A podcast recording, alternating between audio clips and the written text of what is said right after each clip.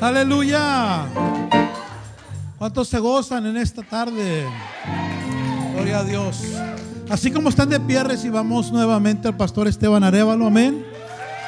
A ver, pega un brinquito más para que se le baje la palabra y le dé campo para más.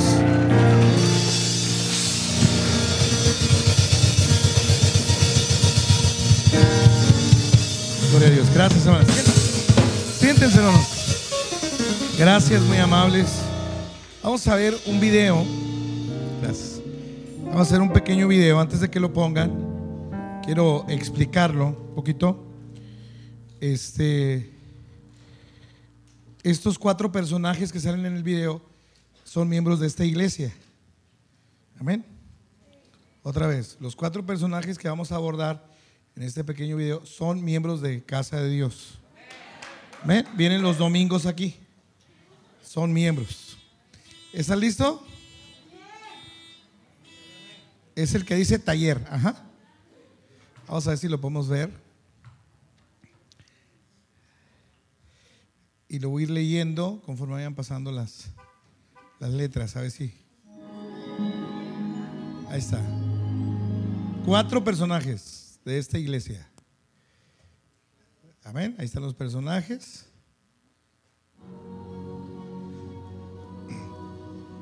Cuenta una historia, el caso de cuatro personajes que se llamaban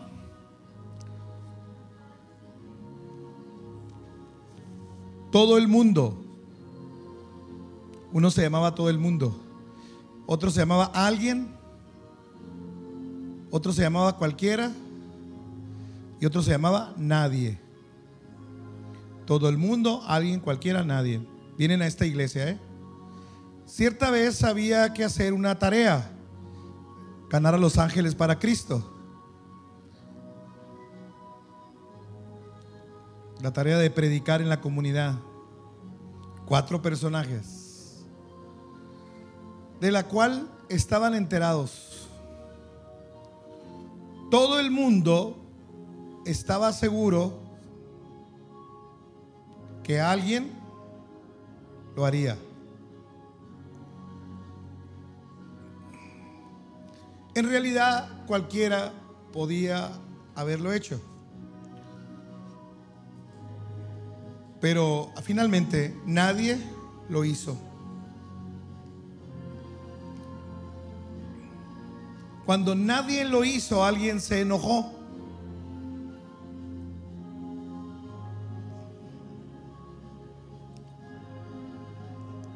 Porque todo el mundo tenía el deber de hacerlo.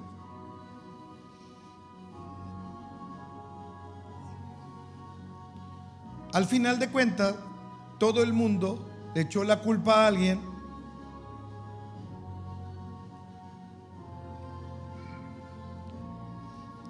Cuando nadie hizo lo que cualquiera podía haber hecho.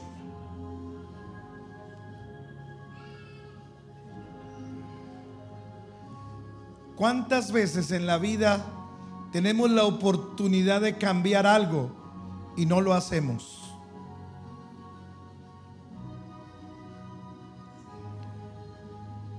Siempre esperamos que alguien más lo haga.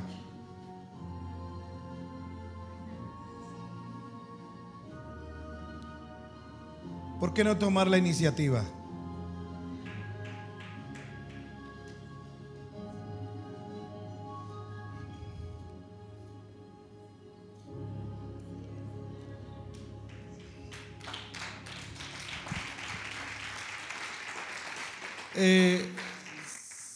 ¿Se congregan aquí esos cuatro?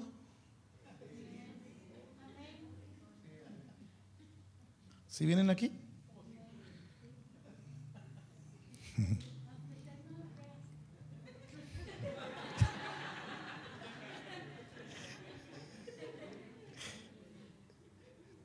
¿Todo el mundo?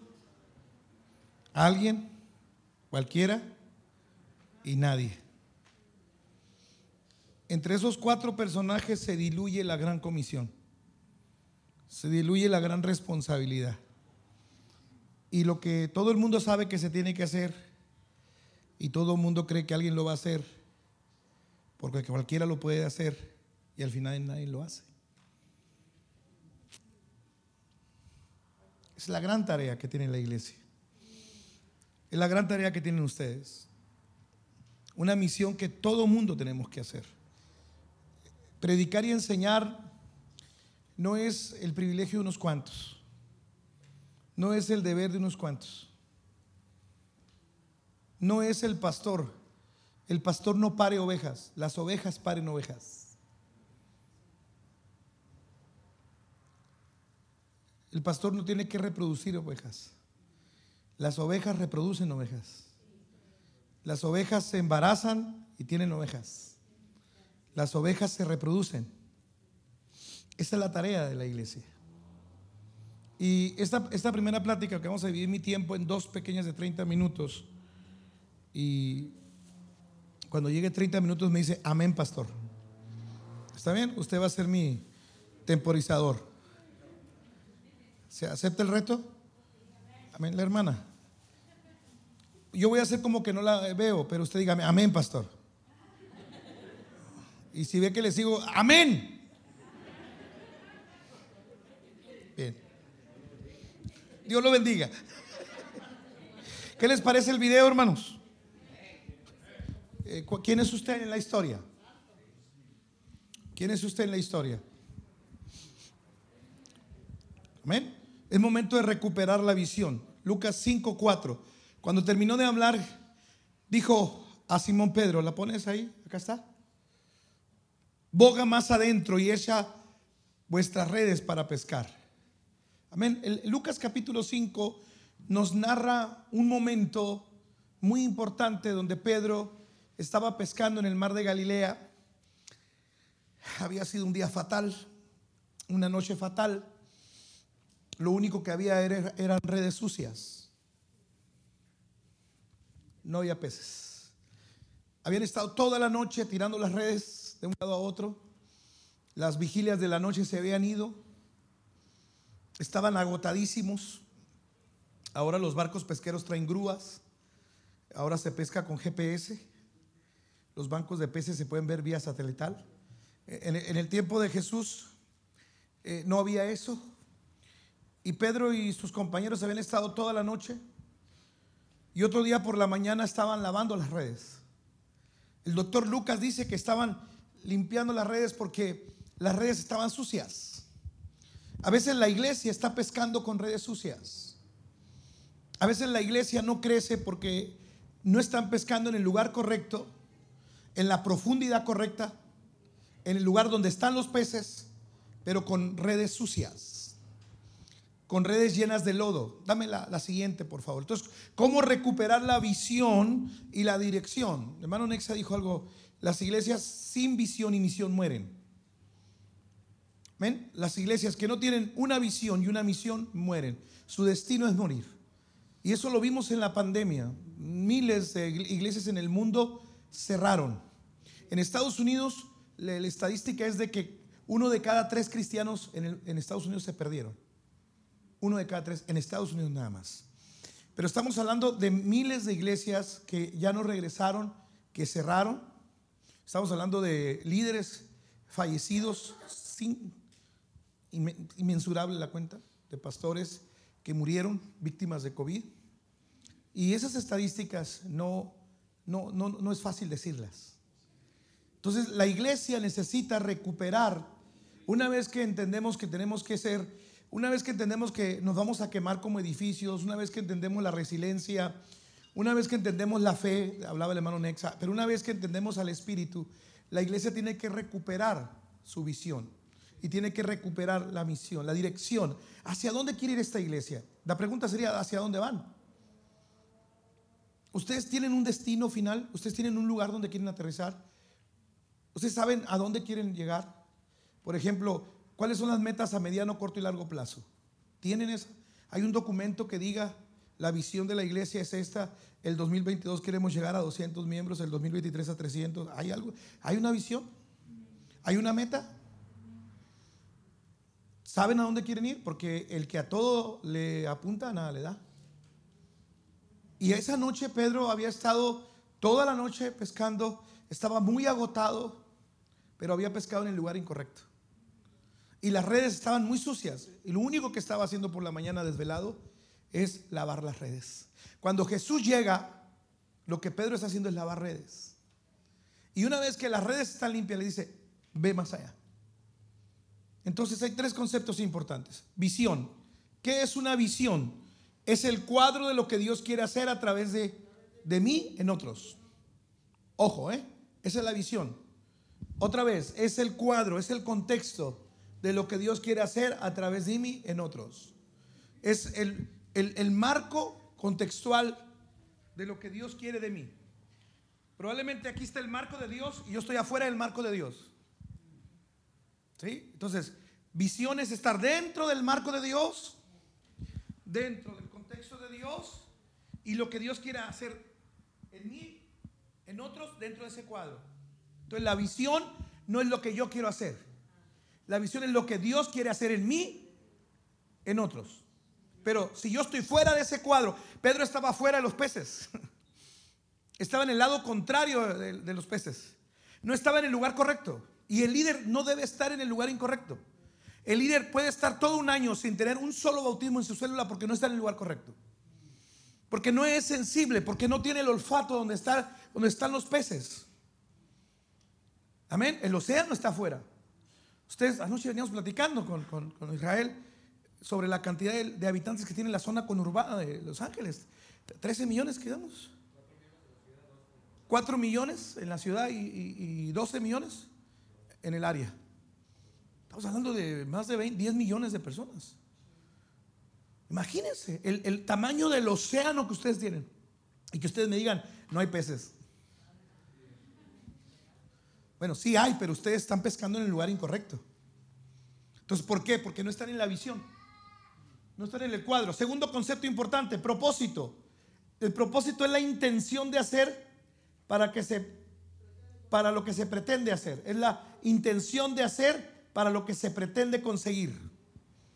El propósito es la intención de lo que quiero hacer. La intención de lo que quiero hacer.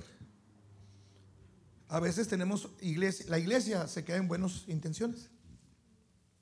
Pobrecito el Señor, no tiene ni una cobija, pero no le llevaste cobija. Pobrecita mi vecina, ahora en el COVID se le murió el esposo y el papá, pero no le diste el pésame. Pobrecito mi vecino, pero ya supiste que perdió el empleo, me da lástima, me da tanta lástima, pero no le llevaste víveres. La iglesia a veces nomás está en, buenas intenciones.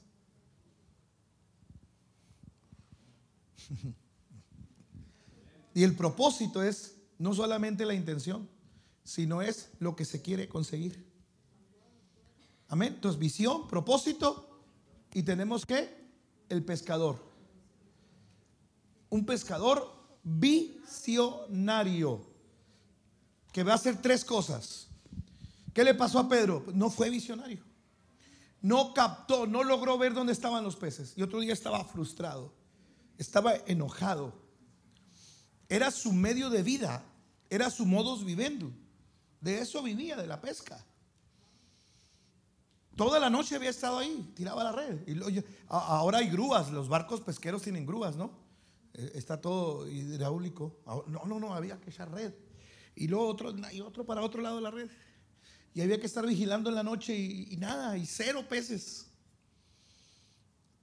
Hablemos del pescador. ¿Qué, qué, aspecto de visión tiene que tener el pescador? ¿Cuál debe ser? Y así nos alcanza el tiempo, hermana. Amén.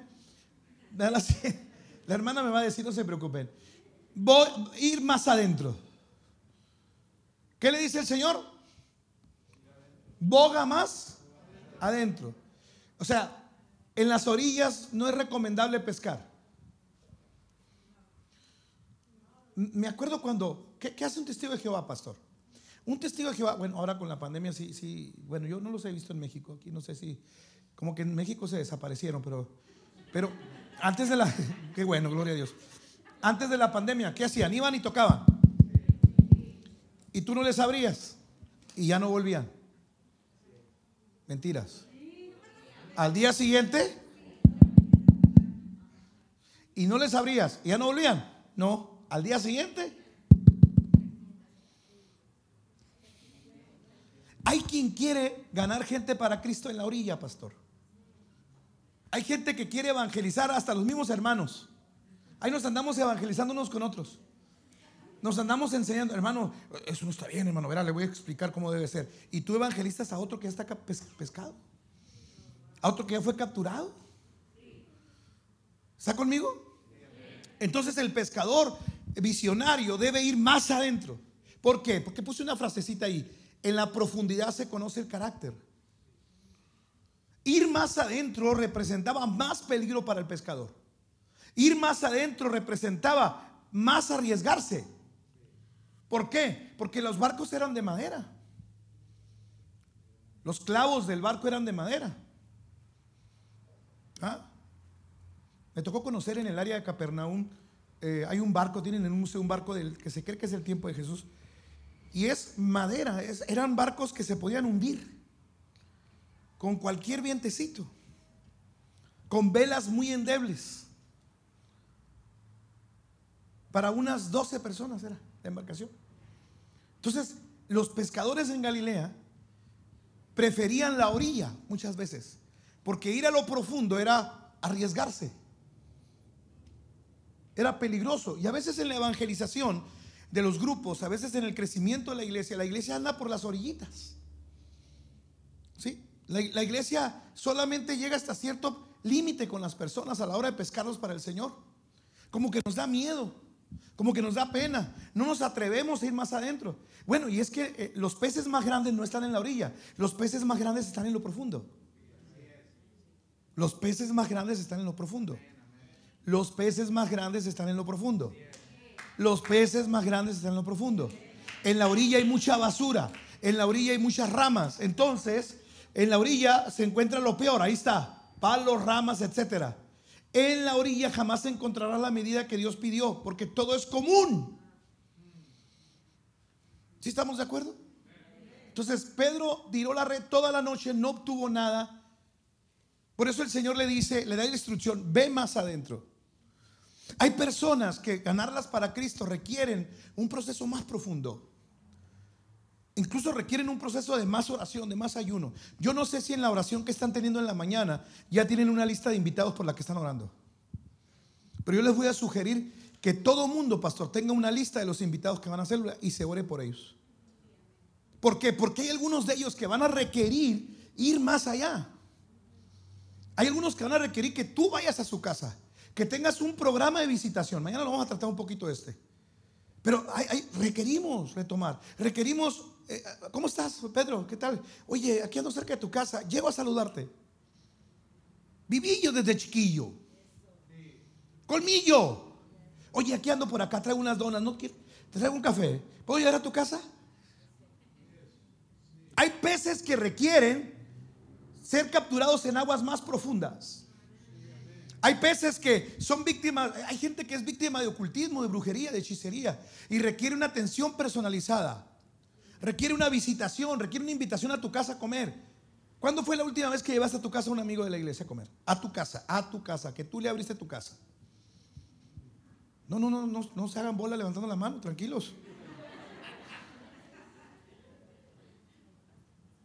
A ver, ¿cuándo fue la última vez que usted invitó a comer a alguien, a un amigo, a un restaurante?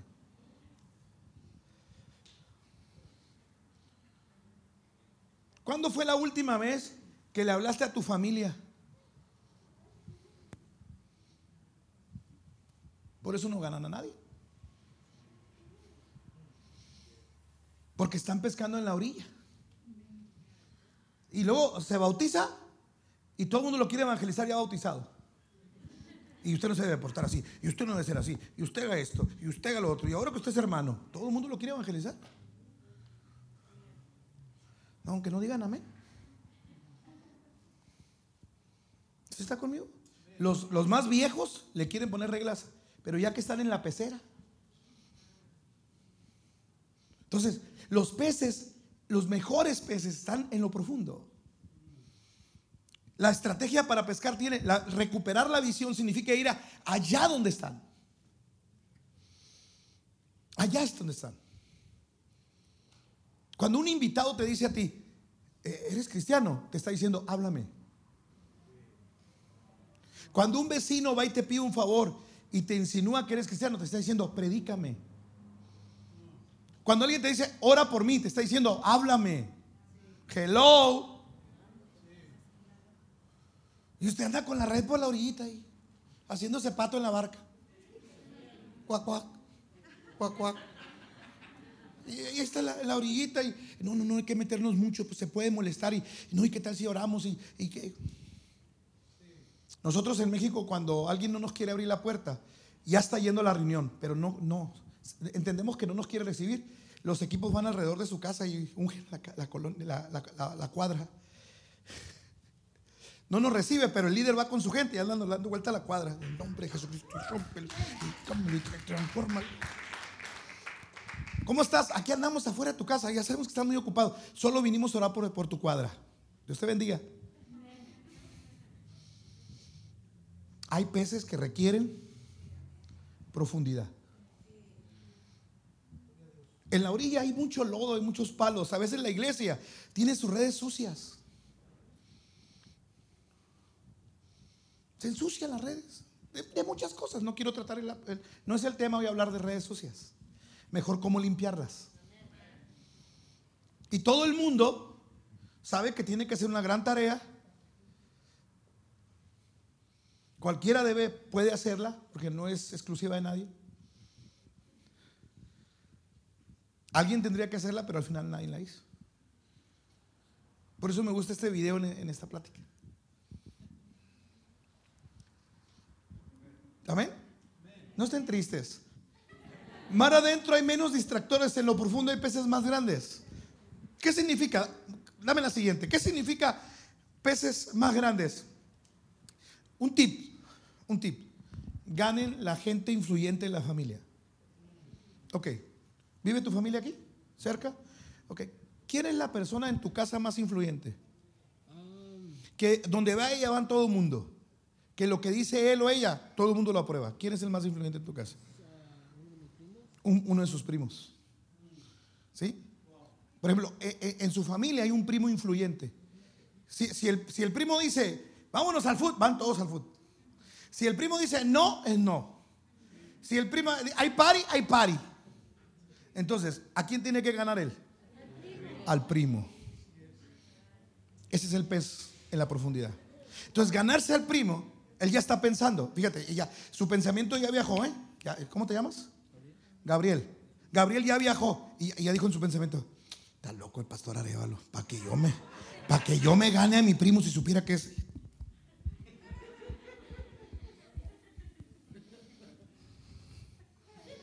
A la velocidad de la luz viajó su pensamiento. Es más, ya lo vio a su primo. Pero ¿por qué no lo ves en la pila? ¿Por qué no cierras tus ojos y lo ves bautizándote? ¿Sí está conmigo? Entonces, su primo es un pez que en la orilla no lo vas a ganar. Lo vas a ganar en lo profundo. Y es un pez influyente, porque basta que se convierta uno y viene toda la familia. No ocupamos ni hacer trabajo, pastor. Con un pez gordo que bauticemos, ese solito viene a toda la familia. Si la nina es la influyente, la nina se trae a todos los, a todos los ninitos y a los ninones. ¿Sí está conmigo?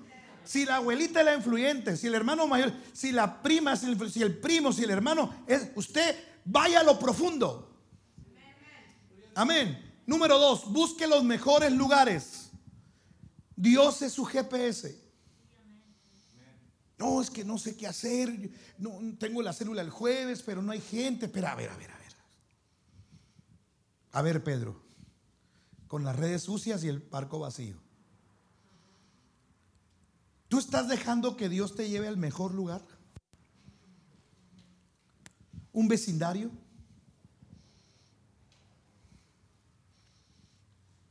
¿Qué hacen las células? conmigo, ¿qué hacen las células que no tienen personas? Salen a, predicar a la cato, puerta por qué puerta. Eso hacemos. Yo digo, no le estoy mintiendo.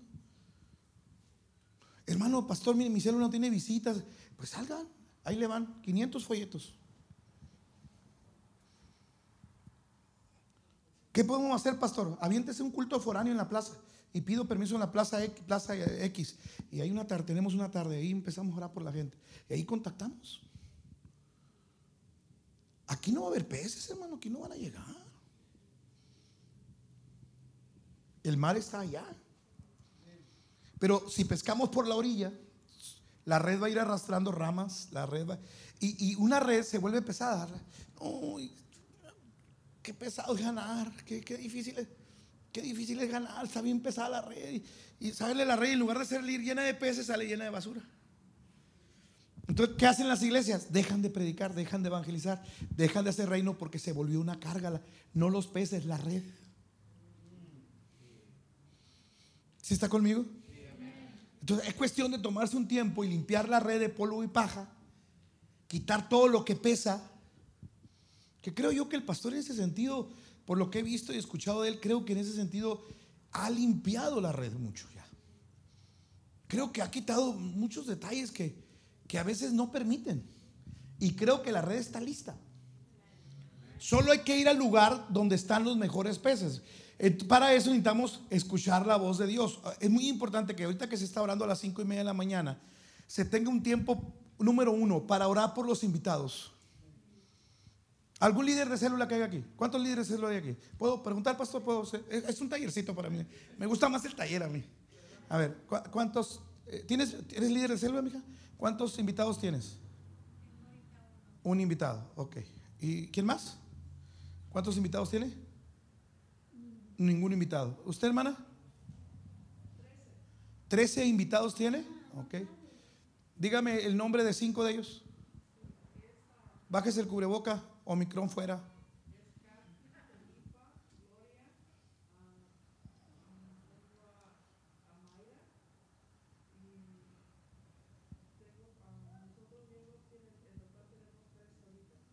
Ok, ok.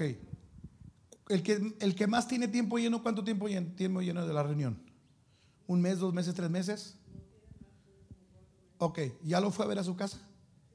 ¿Cuántas veces ha ido? Ok. ¿El equipo va a visitarlos? ¿Cómo lo visitan? ¿Cómo lo planean? Ah, en la casa del invitado de la célula. ¿Y los otros 12 invitados cómo los visita? Eh, fonollamada, ok. Pero hay que visitarlos. Recomendación. Hay que visitarlos. Fíjense por qué. Fíjense por qué. Escucha la voz diciéndote, muévete. Pedro estaba aquí pescando. ¿Había peces ahí? ¿Dónde están los peces? ¿Qué había que hacer? ¿Qué había que hacer? Entonces hay que movernos. Paz de Cristo. Entonces, hermana, ¿qué te recomiendo yo? Que te muevas. Ahora, que están orando en la mañana, recomendación nada más es una recomendación.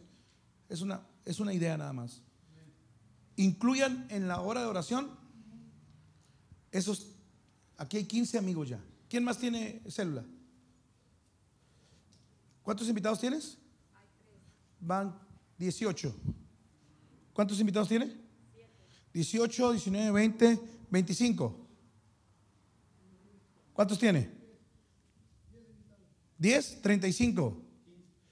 50 invitados. 60 invitados. 64 amigos. 71 amigos. ¿Cuánto? 71. ¿Alguien más tiene amigos? 77 amigos, pastor. 81 amigos. 91 amigos. 93 amigos. Me estoy saboreando la cosecha. Estoy saboreando la cosecha. Ahora, ¿qué hay que hacer? Ya, ya tenemos a los peces. Entonces, incluyan sus nombres de los 93 en la oración de las cinco y media. Es decir, que se esté orando y los equipos celulares, ¿cuántos hermanos hay en tu celular? Siete hermanos, ok. ¿Cómo están ayunando por tus diez invitados? Ayuno. ¿No hay ayuno? Ok, no hay ayuno. Ok, por ellos, muy bien. ¿Ayunan los siete hermanos de tu célula? ¿Cuántos ayunan? Tres. ¿Se fija? ¿Qué tienes que hacer? Motivar a todo tu equipo. ¿Sí? ¿Vamos bien? Es lo que yo hago en México. Yo no hago otras cosas, pues. No, no, no, no me concentro así para que bajen. No, no, no, ni, ni, soy místico ni nada de eso. Y cuando me preguntan cómo le hacen, tampoco le hago. Bueno, este, es muy difícil. Eso hacemos. 90, tiene 100 invitados, estoy emocionado.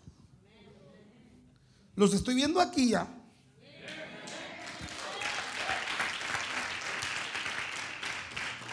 Es otra congregación. ¿Sí está conmigo? Pero necesitamos ir más adentro. Hay que movernos. ¿Qué hay que hacer? Movernos. ¿Hay que? Movernos. Movernos. Dale que está a tu lado. Muévete, dile. Sangolotealo, sangolotealo. Muévete. Pedro estaba aquí y los peces estaban. Hay que movernos. Es más, hermanos, ya los tenemos los peces. ¿Qué tiene que hacer la iglesia? Limpiar la red. Busca los mejores lugares, el mejor barco, la mejor tripulación. Haz que tu equipo celular, tu siete, la hermana tiene siete y una en tres, no tiene la mejor tripulación. ¿Qué tiene que hacer la hermana? Buscar ese, que esa célula, que su, el barco es la célula, que ella, que es la capitana de ese barco, tenga sus siete marineros listos agárrale la red, tú hazle aquí, tú los vas a atender, tú les vas a hablar en la semana, tú les mandas WhatsApp, tú los vas a ver esta semana, tú oras por él, tú... Yo se los dije anoche, trabajo en equipo. Amén. ¿Y Pedro qué estaba? Devastado y agotado. Y alguien cansado y agotado, el diablo lo agarra rapidito. Por eso es importante. Pastor, ¿cómo tienes amigos?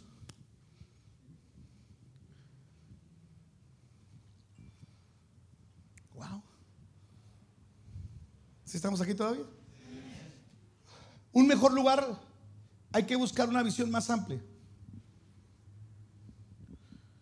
Pedro no tenía la, perdió la visión, Pedro, el, agotamiento, eh, el aturdimiento, lo, cansado, lo, no lo dejó ver.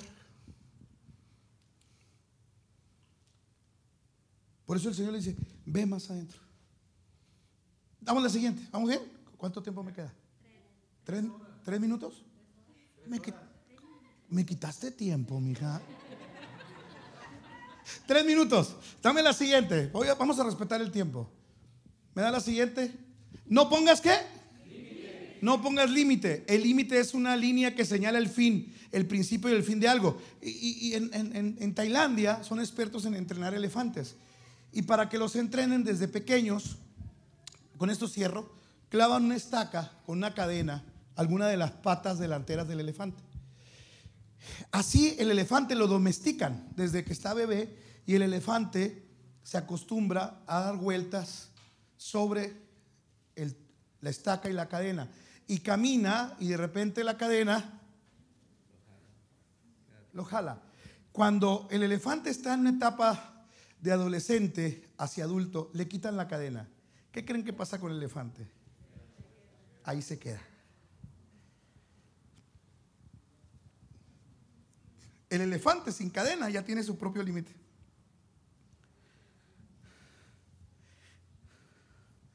En tu nombre, Señor, voy a echarla. Boga más adentro, echa la red más adentro. Y Pedro le dice, yo no sé en qué condición, Pedro, no puedo, no quiero abusar del pasaje. Yo no sé si Pedro se lo dice molesto, yo no sé si chupa los dientes, yo no sé si retoma fuerza, pero Pedro dice, en tu nombre. Horas después, el mismo Pedro está en la, en la barca gritándole a los demás, ¡Ey, traigan otro barco! Porque me estoy hundiendo de tantos peces que tengo. Paz de Cristo. Me estoy hundiendo. Vengan rápido. Y, y surge la pesca milagrosa. Entonces, hermano, retoma tu dirección. Retoma tu dirección, retoma tu visión. Deja de pescar en la orilla, deja de pescar donde no hay peces. Deja de pescar bajo tu comodidad Si la célula la haces el martes porque es tu día donde tú puedes descansar, estás mal. La célula tiene que ser el día y la hora que tus invitados puedan. Tiene que ser en el lugar más estratégico, no en el que te quede más cerca. Yo sé que es 5 dólares la gasolina, yo lo entiendo. Yo entiendo que usted se levanta a las 4 de la mañana y sale a las 5 de la tarde. También lo entiendo. Pero cuando el GPS de Dios se mueve, es más fácil ganar. Amén. No, 100 invitados, que 70 vayan al día del amigo, que tengan 50 en el retiro. Mínimo, mínimo 35 bautismos. Eh, eh, en una, en una lógica de, de porcentual, ¿no? No sé qué tan buenos vayan a ser en la efectividad de ganar. Pero esta serie, ustedes, ¿cuándo tienes bautismos? Debe haber no menos de 40 bautismos, pastor. Si es así. Amén. ¿Se acabó el tiempo? ¿Un minuto? Diez segundos. Gracias, hermana. Qué generosa. Vemos otro video. Las cualidades de un líder. ¿Los vemos? Amén. Estoy acostumbrado a tallercitos así. No se preocupe por mí. ¿eh? Entre más corto es mucho mejor para mí. Es uno que se llama ASMR. Estamos acostumbrados a pensar de liderazgo y ser capaz de construir el camino que tú quieres seguir.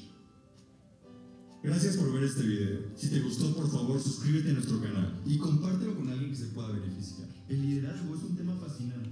Espero que este video te haya servido de algo. Estamos produciendo Amén. videos. ¿Qué tal?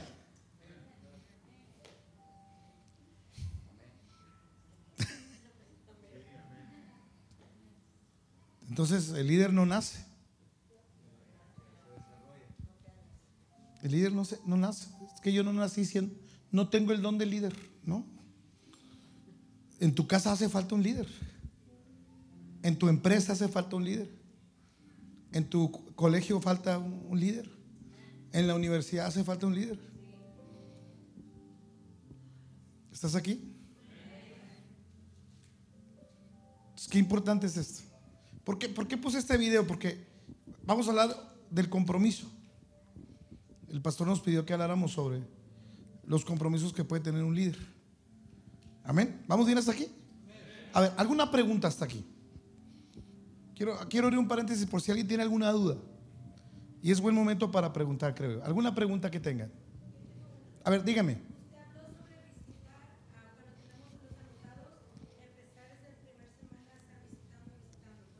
Así es.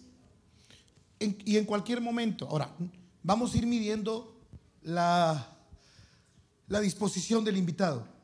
Hay gente que le da pena que lo visiten en su casa, pero tú la puedes cambiar por un café o un restaurante, en un parque. ¿Sí? Eh, tú lo puedes, puedes romper el hielo con pequeños regalos, con pequeños regalos. ¿Sí? Un presente, me acordé de ti, te traje esto, eh, etcétera, etcétera. Ahorita hay muchas tarjetas digitales. En, WhatsApp tenemos la gran ventaja de, las tarjetas digitales. Des- descarga por ahí un- una aplicación de imágenes cristianas con mensajes. Son gratis. Descárgala tu teléfono y busca un mensaje cada día para la persona. ¿Sí? Hay muchas maneras de establecer contacto. Eh, para que haya conexión, a ver, ¿qué se requiere para que haya conexión? ¿Usted trae conexión en su teléfono? ¿Sí? ¿Y por qué? ¿Por qué? Porque hay una señal. Entonces, es bien importante a la hora de ganar dos cosas, el contacto y la conexión. ¿Por qué se está cargando esa batería ahí? Está conectado, hay un contacto en una conexión. Entonces está recibiendo la carga, miren. Entonces es bien importante, hermana, el contacto y la conexión. Cuando haces el contacto y logras conectar con él, ¿estamos de acuerdo?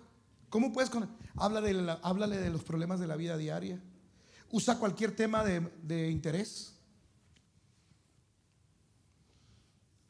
Oye, compañero, ya supiste que eh, Rusia quiere invadir Ucrania. Sí, se ha estado viendo las noticias. ¿Y qué piensas tú de eso? Mira, bueno, la Biblia ya hablaba sobre esto. En Mateo 24 dice que en los últimos tiempos habrá rumores de guerra. Mira, ¿te interesa el tema? Sí, no, es que va a haber guerra. Sí, mira, mira, la Biblia dice, tales. Que todos los problemas de la vida diaria tú los puedas aprovechar. Eso es conexión. Oye, a mí me, ocurrió lo mismo. Verás, déjame platicarte un poco de, lo mío. ¿Sí? La evangelización en mi tiempo cuando era niño era a bibliazo limpio. Sí, la Biblia no parecía Biblia, parecía tumbaburro. Ah, ¿no vas a entender? Al infierno, pecador. ¿Sí queda claro? Ese evangelismo ahorita es incongruente con la gente. ¿Estamos de acuerdo, hermana? Entonces, cualquier momento, hermana, del periodo que usted esté, yo ignoro cómo tienen su serie o su proceso, pero en cualquier momento la conexión y el contacto va a ser muy importante. ¿Estamos de acuerdo? ¿Para qué? Para que la persona vaya ganando confianza, se cree un círculo de amistad. ¿Estamos de acuerdo? Tú lo puedes visitar incluso sin irle a hablar ni un texto bíblico. Tú puedes hacer una visita de cortesía 10, 15 minutos. ¿Qué crees? Iba pasando por aquí, mira, eh, este, ¿cómo estás? ¿Todo bien? ¿Cuándo podemos venir a ungir tu casa? Es otra cosa. Eh, se da mucho en las casas que hay ambientes pesados, hay situaciones que la gente dice, fíjate, no puedo dormir. Pues que aproveche eso. Oye, ¿cuándo podemos ir a ungir tu casa? ¿Cuándo podemos? Ah, agua bendita. Ah, ¿Van a echar agua bendita? No, no vamos a echar agua bendita, pero podemos ir a orar y mira. ¿Sí está conmigo? La gente es fetichista. Los latinos somos fetichistas. Tienen hasta, hasta la herradura del, moro de cumpas o de un caballo que perdió la carrera ahí. Y la cruz de palma. Porque el, latino es fetichista. Entonces, usted va a aprovechar eso, no va a llevar un fetiche. Usted va a llevar a Cristo Jesús. Usted va a llevar a la mejor expresión del reino. Entonces, ¿vamos bien, hermano? Entonces, ¿alguna otra pregunta? Y, y me voy a mi tema porque la hermana ya me quitó 15 minutos es cierto. ¿Alguna otra pregunta? ¿Sí, pastor? ¿Alguna otra pregunta? Estamos en un tallercito, pues. Me gusta más el taller a mí que el congreso, porque el taller podemos interactuar. ¿Alguna otra pregunta? Yo manejo 250 personas por semana en la célula. Es mi promedio. 240, 250 por semana. Eso es lo que yo manejo por semana, ¿eh? semana tras semana según el informe que hacemos cada semana. Esta semana tuvimos 244. El lunes, ese fue el informe, 244. 600 hermanos en célula tuve esta semana, un promedio.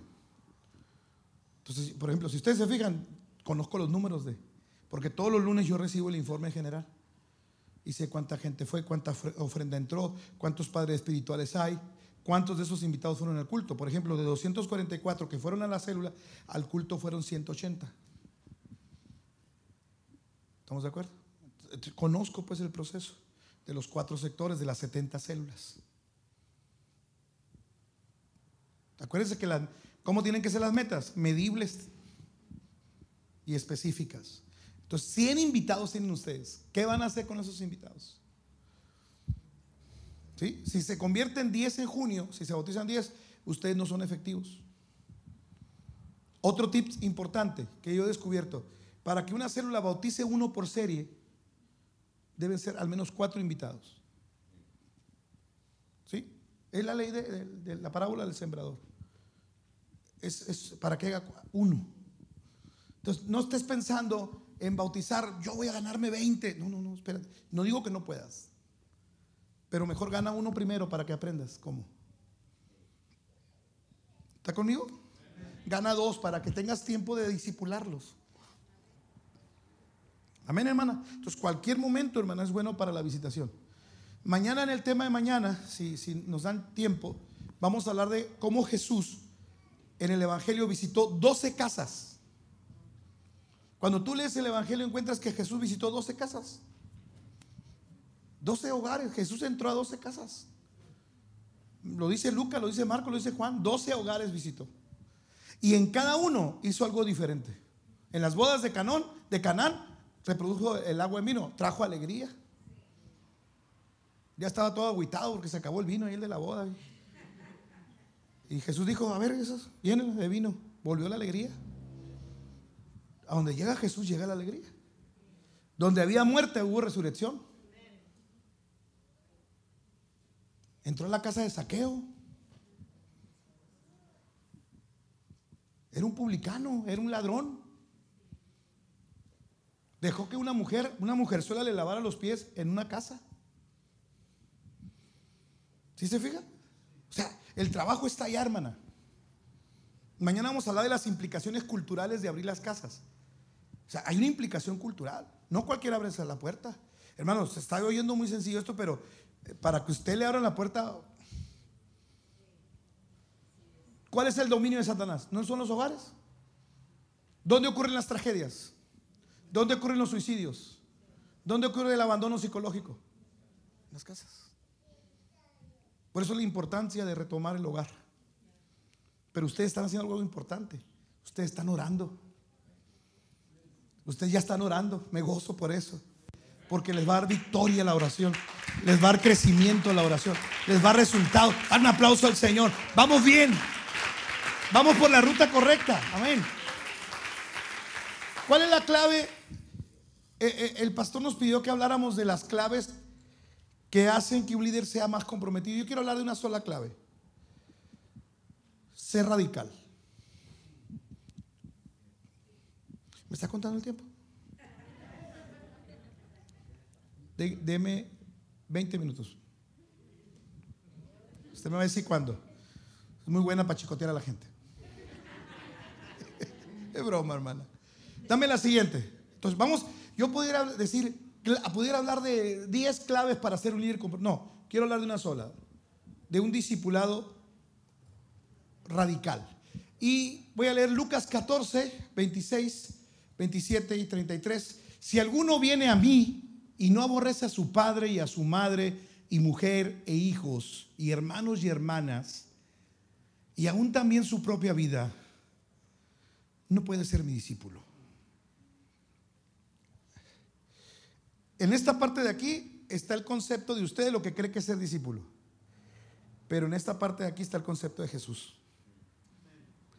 El concepto de Jesús es que si no aborreces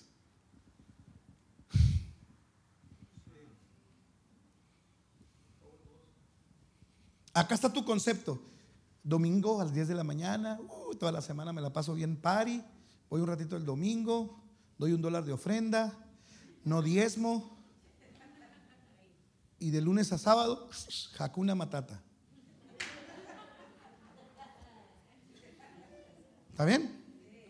Eso muchos creen que ser discípulo. Yo ya no voy a fiesta, yo ya no fumo, yo no tomo, yo no adultero, soy discípulo. No, acá está Jesús. Si alguno viene a mí y no aborrece a su padre, a su madre, a su mujer, a sus hijos, hermanos y hermanas, y su propia vida no puede ser mi discípulo. 27. Y el que no lleva su cruz y viene en pos de mí, no puede ser mi discípulo. Entonces, mientras que acá ir a una reunión dominical y dejar de cumplir o cumplir con algunos preceptos bíblicos, hace sentir que tú eres discípulo. Para Jesús, un discípulo es el que tiene que romper sus lazos.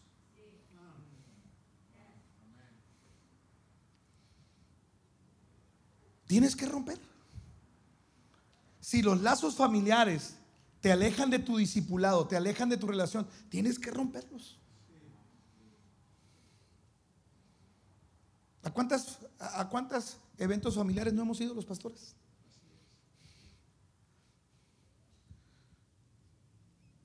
Hoy que no tengo a mi madre, a veces pienso esto, pastor. Sufro un poco.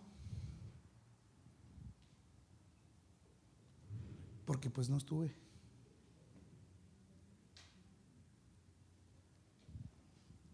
Es el precio. Pues. Es el precio. Mientras que allá el precio solamente es algunos galones de gas, un billete, acá es aborrecer tu propia vida. yo, podría hablarte hoy de, de mil requisitos, cómo ser un buen líder. Pero yo quiero hablarte de este. ¿Por qué no te conviertes en un líder, en un discípulo radical?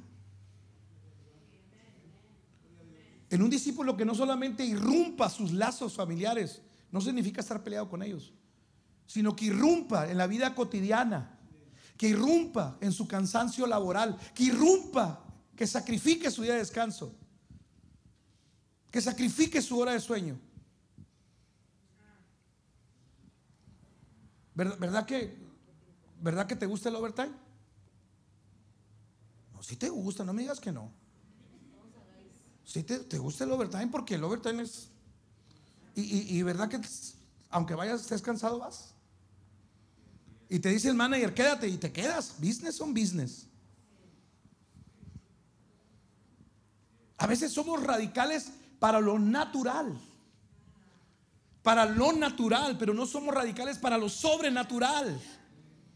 Y es ahí donde el discípulo radical tiene que llevar una cruz. Tiene que ir en pos de él. Entonces, la clave para que tú seas un líder comprometido es que seas un líder radical. Y dice el verso 33, así pues cualquiera que nosotros que no renuncia a todo lo que posee no puede ser mi discípulo. Tres cosas. Aborrecer, tomar la cruz y renunciar a los bienes. Ahora mi pregunta es, ¿quién está dispuesto a hacer eso aquí?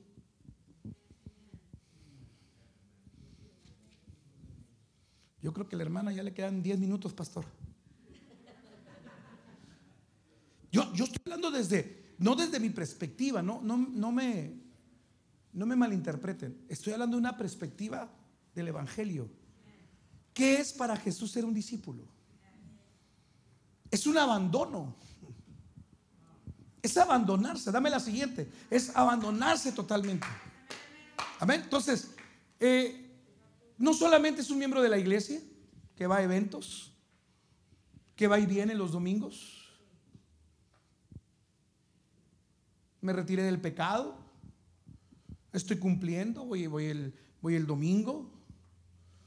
Voy a una célula. Pero el discipulado radical es el del Nuevo Testamento. Es el, el llamado de Jesús. Cuando Jesús llamó a los doce, no, no llamó ingenieros, no llamó arquitectos, no llamó médicos, llamó galileos. Que habrá bueno, a Jesús le decían Jesús de Nazaret, no porque fuera Nazaret, porque Nazaret era sinónimo de ignorancia. Era, era despectivo que tú dijeras que eras de Nazaret. ¿No hay nadie de Sinaloa aquí? Hermano, ¿usted de qué parte es? Jesús María, cerquita de Guasave. No, si ha oído lo que dicen los de Guasave. ¿Qué dicen?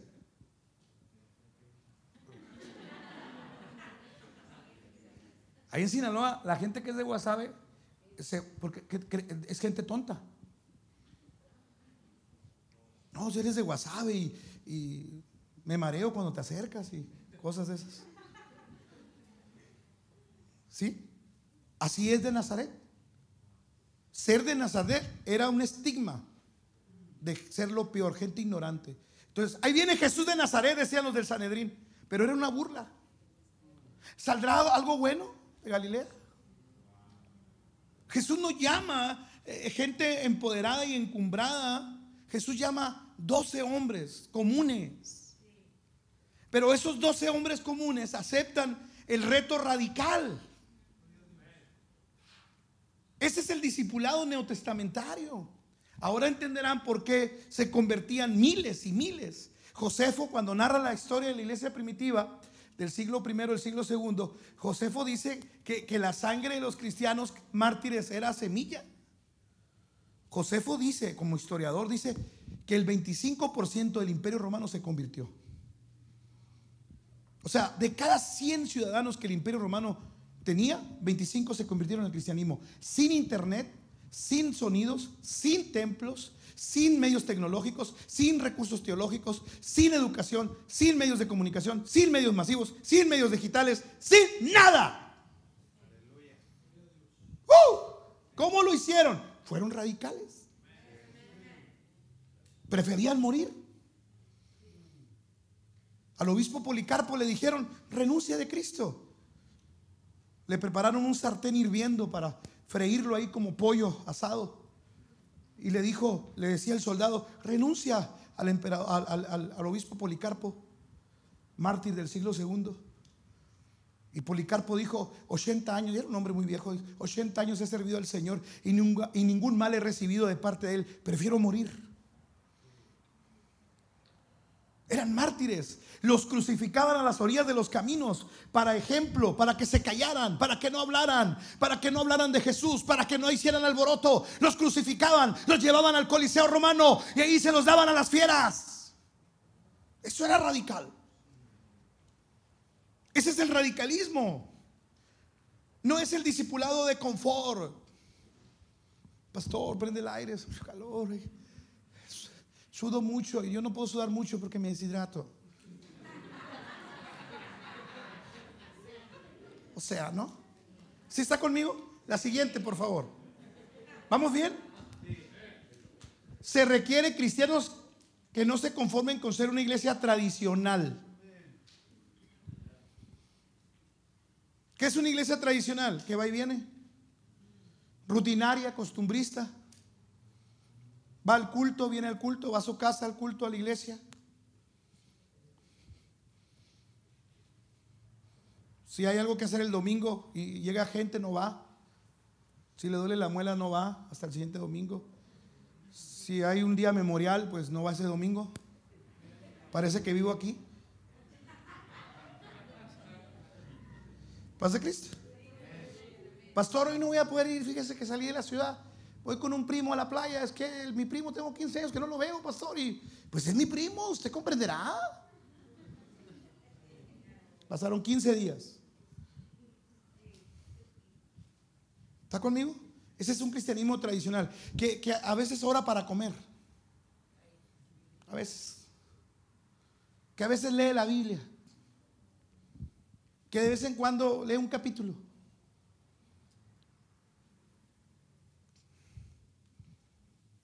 ¿Cuántos están trayendo un amigo a la iglesia ahorita? ¿Cuántos están trayendo? Llegan con un invitado los domingos.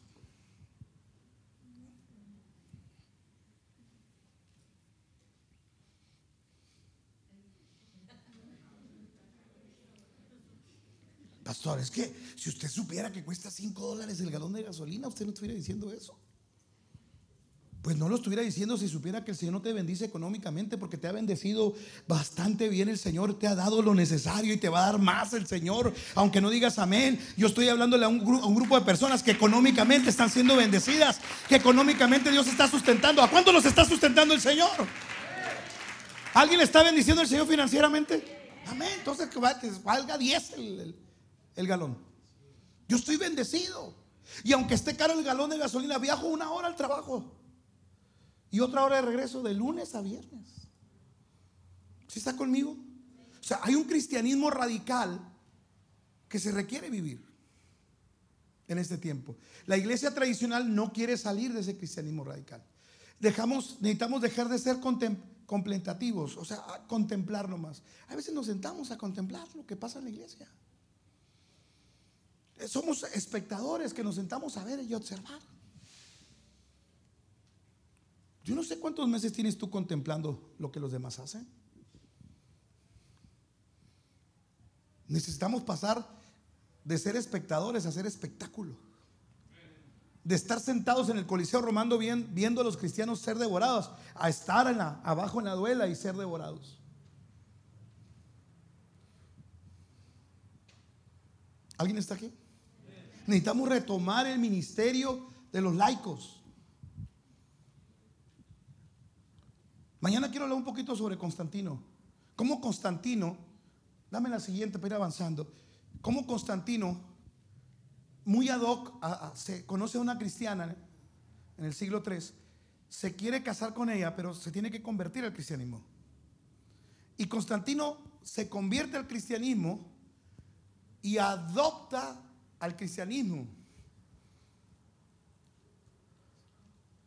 Y lo mete a los templos y construye grandes catedrales.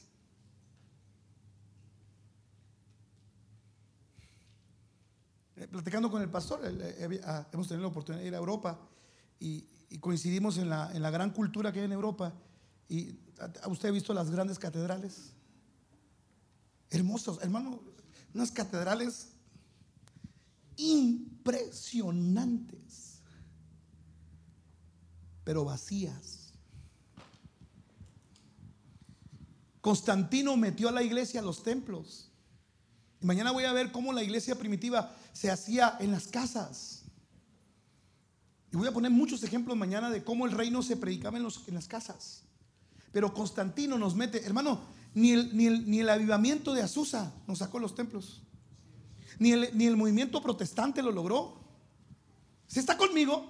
La influencia de Constantino sigue presente hoy. 1700 siglos después, queremos hacer reino solamente aquí. Y queremos que solo en esta plataforma, porque esta plataforma es de origen católica, lo tengo que decir, esto es templo católico. El, púlpito es idea católica. La iglesia primitiva no tuvo púlpitos. La iglesia primitiva no tuvo jerarquías. La iglesia primitiva tenía hombres y mujeres laicos que hacían ministerio, que preferían morir a callar. Entonces, pastor, ¿qué necesito yo para ser un verdadero líder? Ser radical. Podrá ser usted un tartamudo, podrá ser usted no tener escuela teológica, podrá tener la pura primaria si quiere.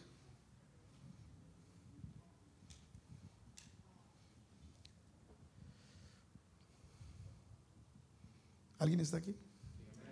Pastor, es que yo no sé leer y escribir. No necesitas saber leer y escribir. Necesitas tener pasión. Dije, necesitas tener pasión. ¿No me escuchó? Necesitas tener pasión. Dígalo fuerte, pasión. Dígalo fuerte, pasión. Dame la siguiente, por favor. Entonces, Constantino, pastor, nos mete en, las catedrales le quita el sacerdocio a los laicos y se los da a la religión organizada. Surge un sistema episcopal, mete sacerdotes a ministrar, crea un lugar especial de sacerdocio donde nomás ciertas personas pueden ministrar. Y le roba a los laicos la acción. 1700 años después, no hemos podido romper la inercia. Todo lo que ocurre lo queremos hacer aquí. Me tocó ver mucha gente esos dos días eh, en condición de calle aquí. Todo, desde anoche he ido observando en la calle gente que... Qué interesante sería un proyecto asistencial, como gancho. Qué interesante sería alcanzarlos. ¿Alguien está aquí? Pero necesitamos alguien que quiera perder su vida, que quiera sacrificarlo. No importa cuántas características no tengas de un líder destacado. No importa si tienes oratoria o no tienes oratorio. Si eres elocuente o no eres elocuente. Si tienes cultura o no tienes cultura. Si hablas bien el idioma o no lo hablas bien. Pero si tienes pasión. Si eres radical.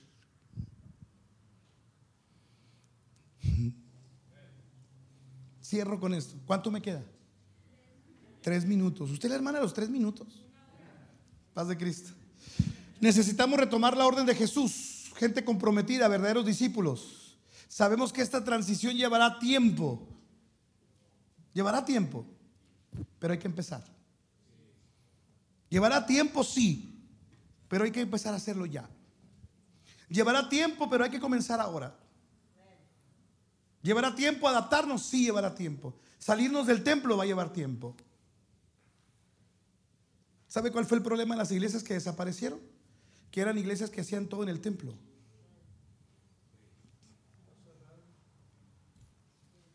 Nosotros nunca, ya cierro con este pequeño testimonio, nosotros nunca dejamos de hacer células. Las hacíamos escondidas. Yo tenía la reunión el lunes a escondidas, con los puros supervisores. Entramos por la casa pastoral. Templo cerrado porque la policía nos tenía. El templo es un lugar muy céntrico eh, que está en la ciudad con nosotros. Entonces la policía eh, fue varias veces, porque oían la música y los vecinos le hablaban. como tenía los cultos en vivo, eh, oía, oía la música y subía. Un día tuve que, les dije, pues pasen. Y subieron los policías hasta arriba del templo, donde tenía todo el equipo de cámaras y pantallas, todo el equipo que teníamos de medios, de multimedia. Aquí no hay nadie, nada, pues, los vecinos nos hablaron. Que, ah, muy bien, adiós, Dios lo bendiga. Pero, por ejemplo, los lunes en el MEP entramos por la casa pastoral los supervisores. Nunca dejamos de hacer células. Nunca. En ningún momento dejamos de hacer células. Bautizamos en los patios de las casas. Bautizamos en ranchos. Nos íbamos afuera de la ciudad a bautizar. En tinas, bautizamos en tinas pequeñas. En botes de 200 litros bauticé a escondidas. Nunca dejamos de hacer células. Me contagié en un evento clandestino de jóvenes. Renté un rancho y hablé con el dueño y le dije, réntame, pastor, si se dan cuenta me van a cerrar el lugar. La hacienda San Luis. Hablé con el dueño, un amigo conocido, pues tenemos, hacemos muchos eventos ahí. Pastor, me estás metiendo en un aprieto, aquí la gente del pueblo le va a dar a la policía. Me comprometo a no hacer ruido. mis jóvenes estaban enfermando de, nervios, de depresión. Eh, empezaron a tener, pues, tuve que empezar algunos, mandar algunos con el psiquiatra. No dormían, miedo, resfriamiento espiritual. Dije, yo voy a perder jóvenes, no puedo ser. Hicimos un congreso de tres días a escondidas, acampamos. Ahí nos contagiamos todos los adultos que fuimos. Mal nos fue con el COVID. Pero nos tuvimos que arriesgar. Porque si no, yo hubiera perdido. Tengo 200 chavos en la iglesia. Yo los hubiera perdido. Yo los hubiera perdido. Gracias, hermana. Yo también te quiero. ¿eh?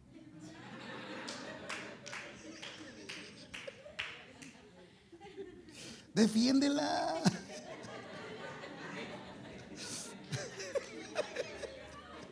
Nunca cerramos.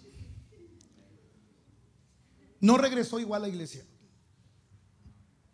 Mucha gente regresó rebelde, mucha gente regresó hipersensible. Después, es más, he, perdido, se me ha ido más gente después de la pandemia. Porque regresaron sin querer pastoral. Es una crisis la que estamos viviendo todo el mundo. Pero no podemos seguir viviendo eso. Tenemos que darle vuelta a la página. Y si no le puede dar vuelta, cambie de libro. Tenemos que escribir otra historia. Yo de todo corazón les deseo mucho éxito. Y que esas 100 personas, al menos 40, se bauticen. En el nombre de Jesucristo para perdonar sus pecados. Al menos 40. Eso habla entonces de un nivel porcentual de aceptación. Póngase de pie, por favor. ¿Podemos cantar algo? Yo quiero más de ti, menguar para que crezcas tú. ¿Alguien quiere hacerse pequeño para que crezca el Señor en usted? No hay derechos para ti, eres esclavo. Un esclavo no tiene derechos. Alguien que quiere ser discípulo no tiene derechos. ¿Por qué no levanta sus manos conmigo mientras el ministerio canta esta canción? Menguar para que crezcas tú. Vamos, levanta tus manos ahí donde estás. Que empiece a arder la pasión en ti. Quiero orar por los líderes de célula. Todos los que tengan a su cargo una célula. Quiero orar por ustedes. Quiero soltar multiplicación. Si usted dirige una célula, pase. Quiero más de ti. Solo líderes, solo los que tengan a su cargo un grupo. Habitar en tu presencia. Menguar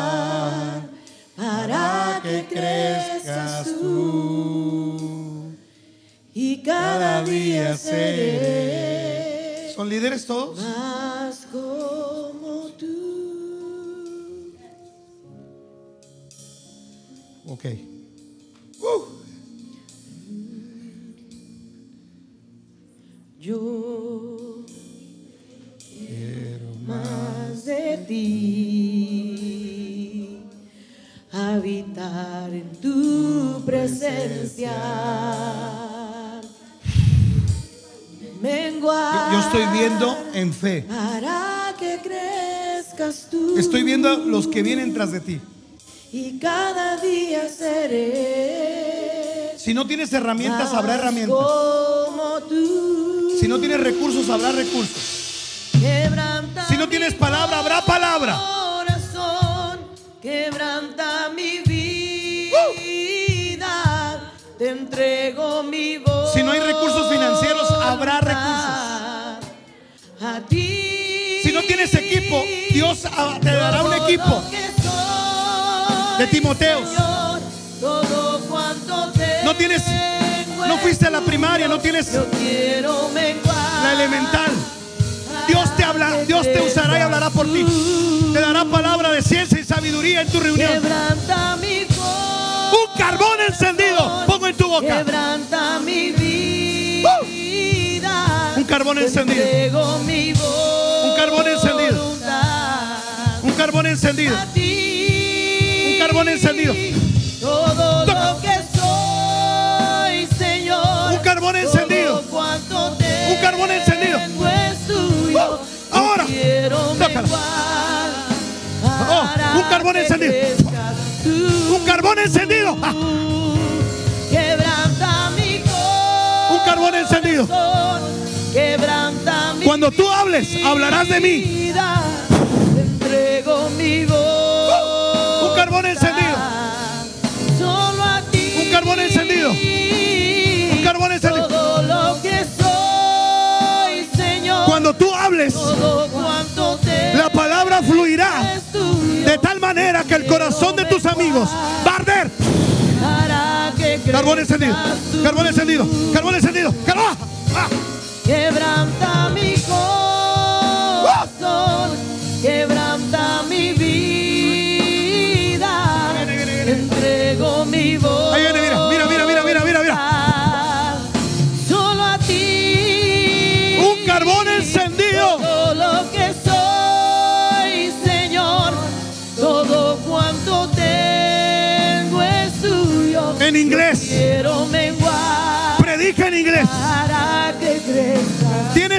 Que hablan inglés. Me dice el Señor, ¿por qué no les más. Esta iglesia necesita su culto en inglés. Y tú lo sabes hacer. Presencia. Ve a ellos sin miedo, sin temor, sin argumentos. Rompe la cultura. Rompe tu cultura. Rompe tus límites. Dice el Señor que hay peces, se habla inglesa, que tú puedes traer a esta congregación. No te detengas, ahí está. Ahora, ahora, ahora, ahora, ahora.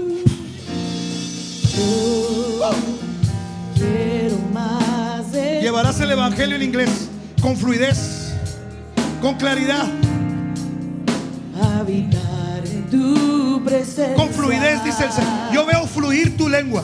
Menguar Yo veo fluir tu lengua. Para que crezcas tú. De lo que tengo te doy. Y cada de lo que tengo te doy. De lo que tengo te doy. Más como tú. Fluye, fluye. Quebranta mi corazón. Quebranta mi vida. Te entrego De lo que tengo mi te doy.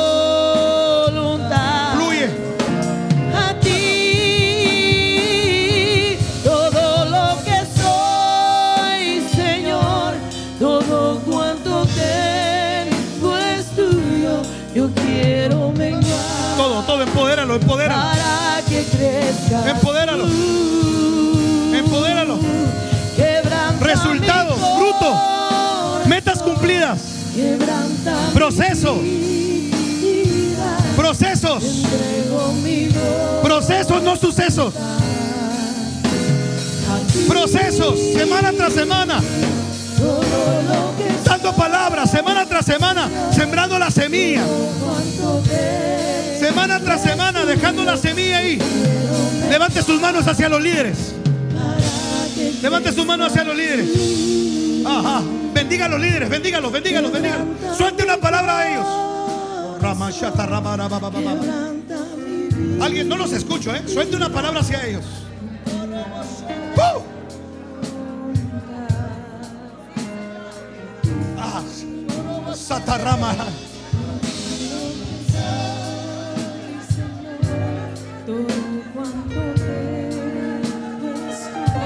Amén. ¡Uh! Líderes fructíferos.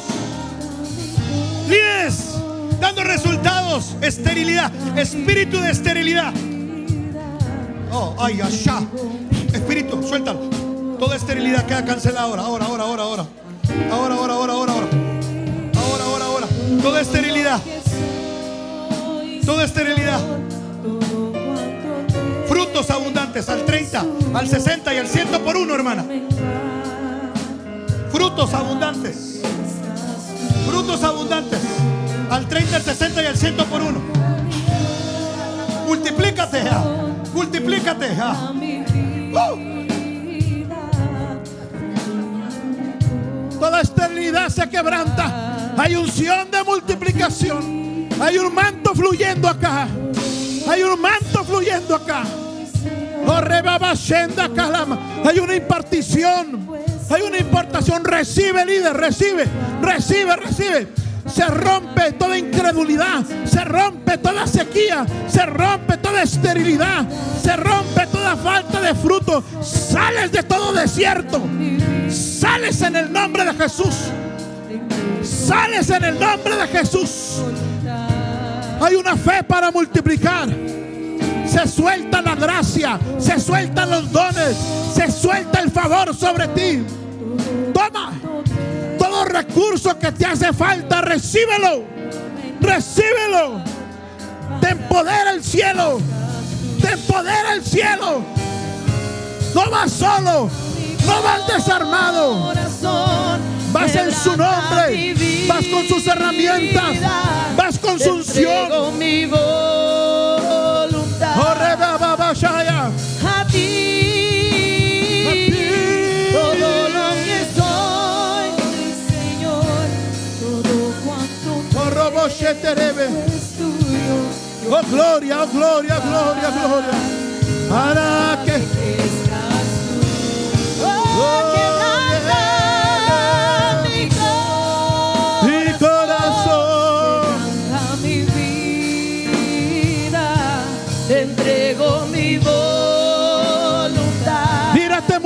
A ti. Dejas de ser una oveja. Te conviertes en un león. Dejas de ser un cristiano más. Te conviertes en un discípulo radical. Yo quiero menguar para que crezcas